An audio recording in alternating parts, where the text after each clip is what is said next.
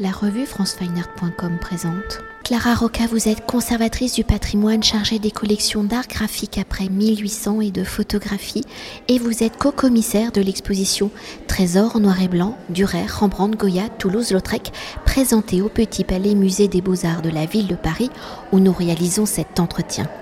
Alors en mettant à l'honneur son cabinet d'art graphique et en réunissant près de 200 feuilles des plus grands maîtres de l'estampe, l'exposition Trésor en noir et blanc met également en lumière l'histoire du Petit Palais, la construction de sa collection, l'histoire de ses donateurs et les regards de ses conservateurs.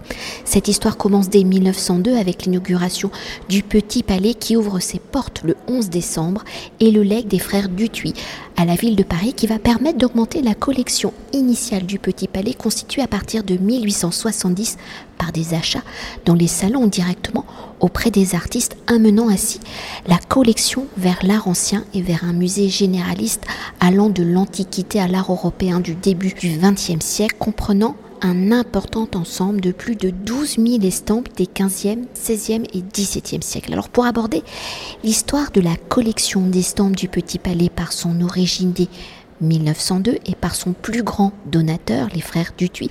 Qui sont les frères Dutuy leur personnalité, comment vont-ils s'intéresser à l'art au regard de leur collection, quelle est la part de l'estampe, et comment vont-ils constituer cette collection d'estampes regroupant les plus grands artistes du 15e, 16e et 17e siècle, et pourquoi décident-ils de léguer leur collection à la ville de Paris? Alors les frères Dutuy sont en réalité trois, puisque ce sont les frères Dutuy, mais aussi leur sœur Héloïse.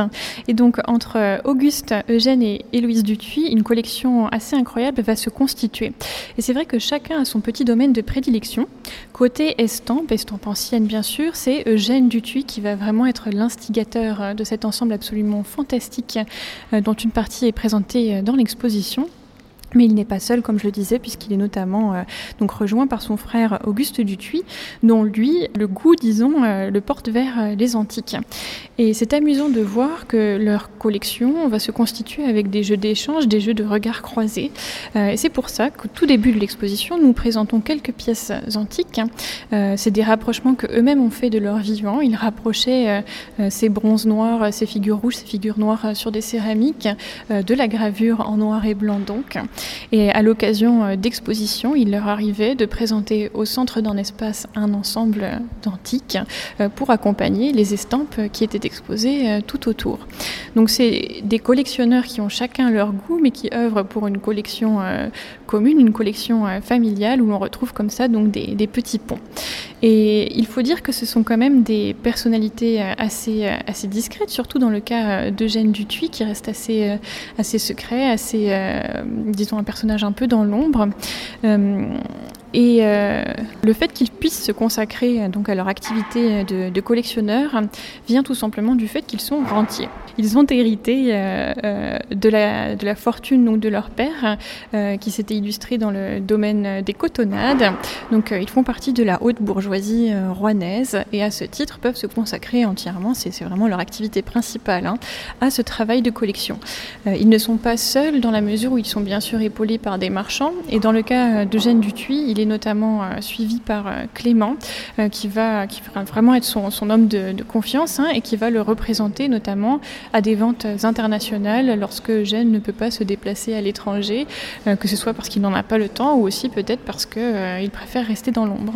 Et quand même un petit mot, parce que donc du coup c'est une donation très importante hein, qu'ils font euh, à la ville de Paris et d'ailleurs qui va activer au final la mise en forme et l'ouverture du Petit Palais. Oui, absolument. En fait, la ville de Paris n'est pas euh, la première euh, adresse euh, de destination, disons, de cette collection, puisque au départ, ils envisagent de léguer cet important ensemble à la ville de Rouen, qui les froisse un petit peu parce que un projet de musée qu'ils avaient de leur vivant ne voit pas le jour. Donc finalement, ils se tournent vers le musée des arts décoratifs. sauf que à ce moment-là, le musée des arts décoratifs déménage côté du Louvre. Et ça, la proximité de ces grands voisins, ce grand voisin qui est le Louvre, leur fait un peu peur et du coup ils réorientent encore une fois et décident cette fois-ci de donner donc à la ville de Paris. Ça va arriver donc au Petit Palais, ce tout jeune musée, puisque au moment du leg en 1902, euh, l'établissement vient à peine de naître. Hein, euh, ce tout jeune musée va recevoir donc un ensemble prestigieux qui va, comme vous le disiez, renforcer des collections euh, préexistantes, mais qui n'avaient vraiment pas cette, cette envergure en termes à la fois de chronologie et puis aussi de représentativité des techniques. Et pour poursuivre avec l'identité de la collection d'estampes, une autre personnalité importante, et cela dès l'origine et l'ouverture du Petit Palais en 1902. C'est son directeur conservateur Henri Lapose qui sera à l'origine du musée de l'estampe moderne créé en 1908 au, sein même du Petit Palais. Alors au regard de la collection du Tuy, comment Henri Lapose va-t-il construire la collection d'estampes et son musée, quel est son regard, ses choix, vers quelle dimension et période d'estampes se consacre-t-il, il Reste-t-il dans une dimension contemporaine en contact avec les artistes, les innovations techniques et expérimentales de l'estampe, peut-être impulsées aussi par la naissance de la photographie? Alors Henri Lapose, c'est vrai, va bénéficier donc euh, au sein du Petit Palais de la présence de cette incroyable galerie qui va être consacrée à la collection du Tuy, aux estampes anciennes de la collection euh, et son ambition, euh, pas seulement dans le domaine de l'estampe aussi, puisqu'il va avoir la même démarche pour les dessins modernes et pour la médaille moderne. sa démarche donc, ça va être de créer un pendant, un équivalent moderne dirait-on aujourd'hui, donc contemporain pour lui, d'un musée de l'estampe moderne, donc qui fait face hein, dans le musée euh, à la galerie consacrée aux estampes anciennes de la collection du Tuy. C'est un projet d'une envergure énorme parce qu'à ce moment-là, il n'y a pas les estampes nécessaires dans les collections pour pouvoir euh, compléter un, tel accrochage, faire euh, une telle présentation. Donc le parti pris d'Henri Lapose, comme vous le suggérez, ça va être d'aller au contact des artistes. Et c'est vraiment un personnage qui a une force de séduction incroyable, qui va aller s'adresser aux artistes, bien sûr, mais aussi aux veuves d'artistes, aux ayants droit d'artistes, qui va également démarcher les collectionneurs et les amateurs qui, comme lui, veulent défendre la place de la création contemporaine, de l'estampe contemporaine dans les institutions culturelles. Et puis enfin, il va aller voir même les marchands et éditeurs qui ont tout, aussi, euh, tout autant intérêt à placer leurs œuvres dans un musée qui, il faut le rappeler, euh, est encore assez vide. Hein. Ce n'est pas le musée du Luxembourg qui est plein à craquer, où on ne peut pas présenter euh, tout ce qu'on acquiert. C'est au contraire un superbe monument dont les cimaises sont encore finalement assez libres. Et ça va être une vraie aubaine pour les artistes, pour les collectionneurs, pour les éditeurs, tout simplement parce qu'ils ont pour la première fois un espace immense qui est consacré à l'estampe contemporaine au plein cœur de Paris, dans un musée des beaux-arts. Et ça, c'est un message très important qui est adressé euh, au public pour l'estampe contemporaine. L'estampe est une œuvre d'art à part entière. L'estampe n'est pas un art mineur euh, relégué euh, au fond des portefeuilles. Elle est accrochée à côté des sculptures, présentée à côté des peintures. Elle est du même niveau. Et ça va être tout cela, la démarche d'Henri Lapose pour l'estampe, de redonner sa place à ce médium. Et puis aussi, et finalement, là, il partage la visée pédagogique des frères Dutuy qui collectionnaient pour partager, qui savaient depuis le début qu'ils voulaient donner, léguer leur collection, qu'ils ne voulaient pas la disperser. Lui aussi va avoir cette visée pédagogique et lui aussi va vouloir expliquer la technique, le processus créatif, rendre l'estampe intelligible pour les visiteurs. Et peut-être pour s'attarder sur certains noms de la collection et comme l'indique le sous-titre justement de l'exposition Durer, Rembrandt, Goya, Toulouse-Lautrec, la collection d'estampes du Petit Palais a pour particularité d'avoir de grands ensembles d'artistes dont, et je le précise, 264 estampes originales juste pour Durer. Alors au regard de ces grands ensembles, comment la collection permet-elle de retracer la pratique, l'évolution d'un artiste? Là, c'est vrai que la, partie ancienne de la collection est assez exemplaire pour certains artistes, parce que cela tient tout simplement à la marotte du collectionneur. Eugène Dutuy avait ses artistes préférés, ses artistes favoris, euh, pour lesquels il a tout donné, il a dépensé son comté pour obtenir des tirages d'état, euh, euh, des planches absolument rarissimes, de qualité superbe, avec un pédigré important. il était vraiment fou de certains artistes, euh, fou par exemple de Rembrandt, fou aussi de Dürer, dont le Petit Palais conserve grâce à lui la quasi-totalité de l'œuvre gravée. Donc ça c'est vraiment une démarche de collectionneur complètement euh, pris de passion pour certains artistes. Et ça nous a permis donc euh, d'hériter de, corpus quasiment complet pour certains noms. En revanche, côté moderne, c'est beaucoup plus hétéroclite dans le sens où la collection moderne est le fruit d'une entreprise de collecte. Euh, on n'a pas un collectionneur avec un œil acéré qui va euh, surveiller chaque vente pour concentrer son attention sur telle planche qui lui manque, qui va compléter son portefeuille. on a une entreprise qui, donc de collecte qui est réalisée dans des délais très brefs, à laquelle de nombreuses personnes participent, et finalement le conservateur ne choisit pas ce qui arrive au musée. Donc c'est très très différent et c'est ainsi qu'on va se retrouver avec euh, euh, des feuilles de très grand nombre puisque euh, par exemple Albert qui est peintre et graveur va donner des lithographies de son ami Toulouse-Lautrec puisque la veuve de Buot va apporter des œuvres de son défunt époux puisque Stenlen, puisque Chahine et d'autres vont donner eux-mêmes.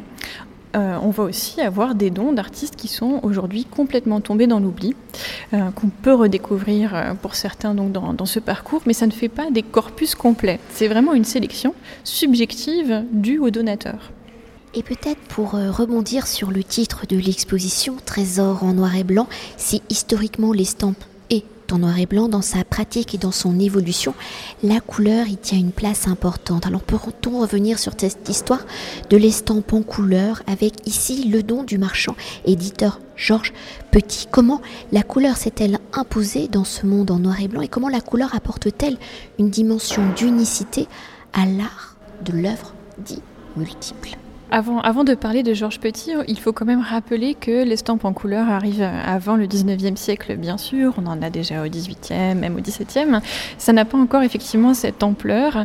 Et c'est vrai qu'à l'époque du musée de l'estampe moderne, quand Henri Lapose fait entrer dans le musée de l'estampe moderne des œuvres en couleur par le biais euh, de Georges Petit, marchand éditeur, qui fait un don absolument somptueux euh, au musée, euh, ce n'est pas une évidence. Parce que pour les collectionneurs d'estampes, pour les bibliophiles, pour les amateurs, euh, euh, très pointu, très éclairé, l'estampe en couleur reste encore euh, largement associée à un art commercial, vulgaire, populaire. C'est l'affiche, c'est la décoration de la boîte en chocolat, mais ce n'est pas une œuvre d'art à part entière.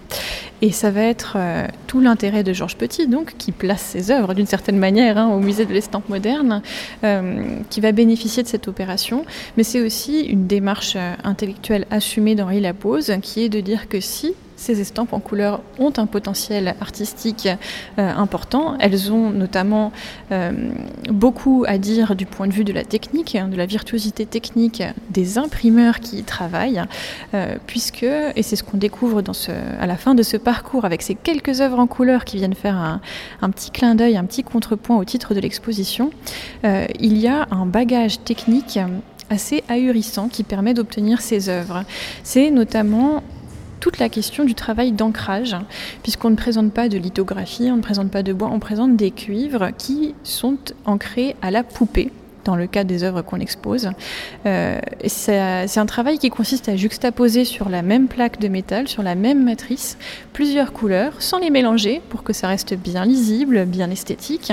Il faut évidemment réancrer à chaque tirage, mais on ne peut pas ancrer exactement de la même manière deux fois deux tirages différents. Et c'est là qu'effectivement il y a une forme d'unicité qui apparaît, que chaque tirage va être un peu différent, va être un peu unique. Le multiple finalement est unique. Et certains tirages vont encore plus loin dans le vice, puisqu'on peut observer des tirages qui sont rehaussés à la gouache ou au pastel ou au crayon à la main par l'artiste, qui leur confèrent encore un statut un peu plus rare, un peu plus différent. C'est toute la logique des tirages d'état, euh, des tirages euh, qui sont euh, retravaillés, changés à la demande par Rembrandt par exemple, repris à la fin du 19e siècle et au début du 20e siècle pour l'estampe en couleur. Et pour conclure notre entretien, pour appréhender l'histoire de la collection d'estampes du Petit Palais, les personnalités qui vont permettre sa constitution, comment avez-vous construit l'histoire de cette collection, le parcours de l'exposition? On imagine qu'elle est chronologique, mais bon. Et aujourd'hui, dans un temps contemporain, quelle est la place de l'estampe et de son acquisition? L'exposition a effectivement été conçue comme une promenade dans l'histoire de la constitution des collections et à ce titre donc elle est organisée en deux temps. Euh, un premier temps qui regarde euh, la collection de Gênes Dutuy, le goût du Tuy finalement, avec euh, quatre artistes particulièrement importants, fétiches pour certains dirait-on. On regarde donc Durer, Callot, Rembrandt et Goya. Et puis dans un deuxième temps, on parle de ce musée de l'estampe moderne et de cette grande collecte qui est instigée par Henri Lapose, avec une attention portée aux différents profils des donateurs. Ça va être le profil du collectionneur, avec un angle iconographique qui est celui du portrait. Ça va être les éditions de la ville de Paris, qui fait un dépôt donc au Petit Palais, avec l'angle du processus créatif. Ça va être les dons d'artistes ou bien d'ayant droit d'artistes, avec une thématique sur Paris 1900. Et on finit donc avec un don de marchands et éditeurs avec les paysages en couleur. Et effectivement, le parcours se clôt sur un espace qui nous permet d'offrir aux visiteurs un micro-aperçu, vraiment une infime sélection euh, des dernières acquisitions du musée en matière d'estampes, puisque les collections sont toujours bien vivantes, qu'elles s'accroissent régulièrement, que ce soit par des dons, par des legs, mais aussi bien sûr par des achats, ou bien euh, directement en galerie, ou bien lors de ventes publiques. Et ça nous permet voilà, un tout petit regard rétrospectif à la fois sur euh, les différentes techniques, les différents artistes, mais aussi ces différents modes d'entrée en collection représentés euh, lors de ces dix dernières années. Merci beaucoup. Merci. Cet entretien a été réalisé par franceweiner.com.